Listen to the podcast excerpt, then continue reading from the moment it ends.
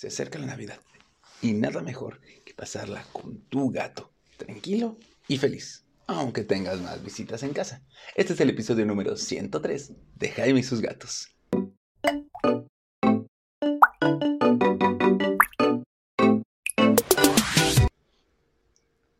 Hola, ¿qué tal? Yo soy Jaime, soy un cat lover, un amante de los gatos y comparto mi vida con cuatro maravillosos gatos. Y de hecho, el 23 de diciembre es el cumpleaños número 7 de Minita, así que ya es toda una señora, de hecho ya es casi una gata senior y empieza a tener otros cuidados. Lo que les quiero decir es que, pues ya llevo varios años pasando Navidad en compañía de mis gatos. Sí, voy a ver a mi familia y todo, lo admito, pero al final de cuentas regreso a casa con estos peludos. Y si bien yo no tengo visitas, sí te quiero decir algunos consejos para que tus gatos estén tranquilos y felices en esta temporada. Lo primero es, vamos a hablar acerca de la seguridad. Recuerda que hay alimentos tóxicos para tus gatos. Por ejemplo, no les puedes dar uva, no les puedes dar pavo, porque probablemente el pavo tiene especias como ajo, como cebolla o incluso los mismos romeritos, tienen sustancias que son tóxicas para tus gatitos. Así que mm, no les vayas a dar un cachito de la cena navideña. Y cuida mucho que no se suban a comer de ella porque puedes tener una intoxicación. Y hay algo importante. El 25 de diciembre puede que no sea tan fácil conseguir un veterinario. Así que mejor con cuidado. Dale una comida específica a tu gato, ya sea barf, ya sea sus croquetas. Quizá pensaste en algo especial para ellos. Hay algunas empresas que están haciendo cenas específicas para tus gatos, para que ellos tengan su cena navideña y tú no te arriesgues a que ellos terminen en el hospital o tengan una mala pasada.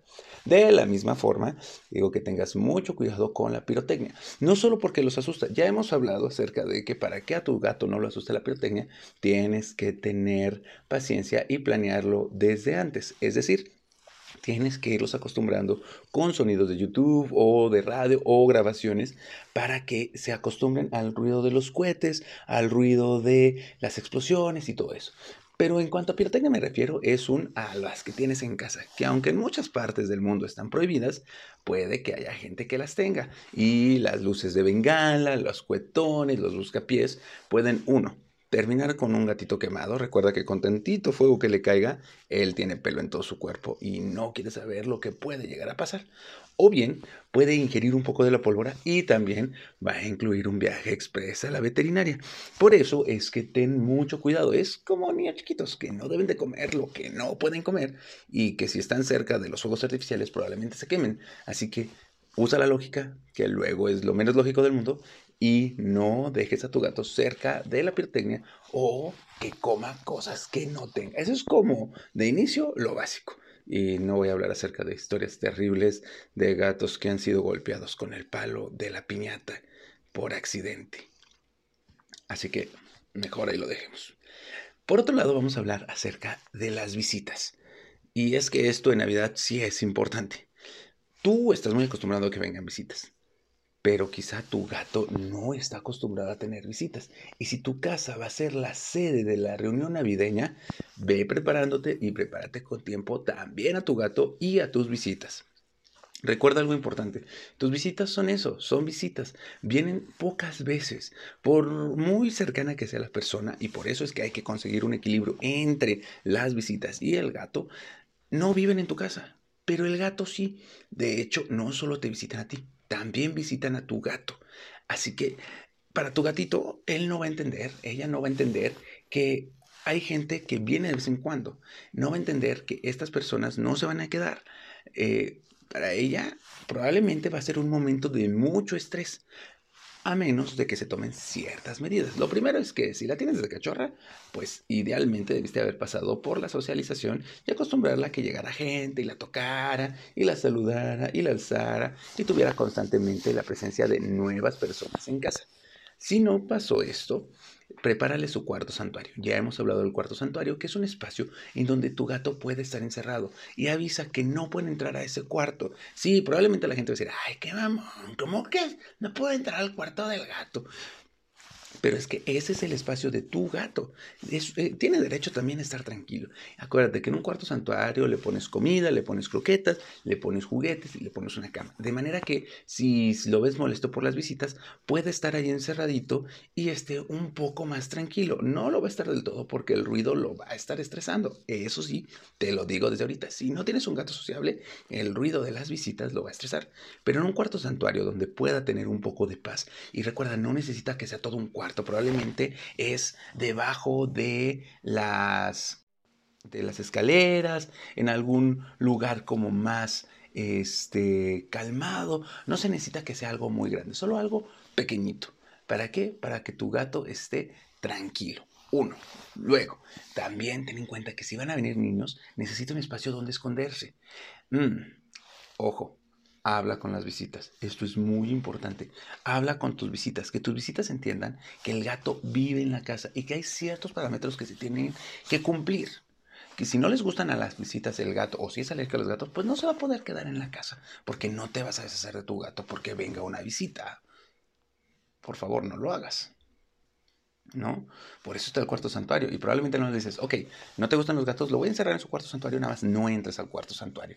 Que tus niños no estén persiguiendo a mi gato por todos lados. ¿Por qué? Porque puede ser molesto para el gatito. Y si el gatito los araña o los muerde, muy probablemente es porque se estresó y porque nadie controló a esos niños. No es mala onda. Es en serio, nada más es cuestión de hablarlo y decirles, ¿sabes qué?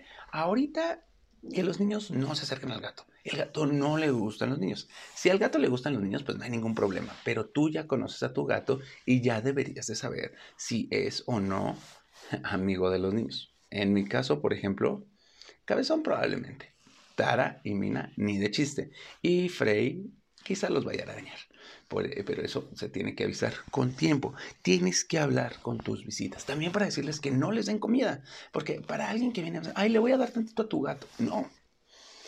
Es como si tú fueras a casa de alguien y dijeran, ah, mi niño no toma coca, y tú le das, ay, le voy a dar tantita coca a tu niño.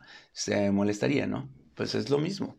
Sí, quizá digan, algunos digan, ¿cómo estás comparando?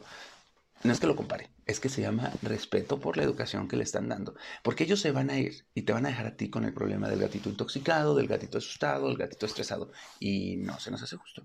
Todo se aclara con comunicación. Así que desde un inicio avísale a las visitas. Miren, tengo gato, no le gustan mucho a la gente, así que les pediría que no lo acaricien mucho. Si lo ven por ahí, pues no lo ignórenlo. Él decidirá si lo, si lo saluda o no. Pero es que es un gato, no es un perro. No, le, no dejen que los niños estén jugueteando con él y por favor no le den comida. Si crees que es muy complicado esto, arma el cuarto santuario y que tu gato esté encerrado en su cuarto santuario todo el tiempo que está en las visitas y solo unas dos o tres veces al día entra tú a convivir con tu gato cinco o diez minutitos para que tampoco se sienta abandonado. Sí, ya sé, suena drástico, pero la verdad, tu gato vive en tu casa. Las visitas solo vienen de vez en cuando. Y lo último de Navidad, que es lo más importante, no olvides al día siguiente, el 25 o el 26, dependiendo, el Boxing Day ese es un día en que tu gato tiene que estar contigo. Ya que abriste todos los regalos y que están en las cajas y los papeles sueltos, deja que tu gato juegue con ellos, pero con mucho cuidado. Si tienes listones, si tienes grapas o si tienes algo que se le pueda pegar o que lo pueda ingerir y sea peligroso, retíralo antes de que tu gatito pueda estar jugando con las cajas. Que créeme, aunque le hayas dado el mejor juguete, el árbol gatero más grande, lo que sea, la caja va a ser mucho más representativa para tu gato.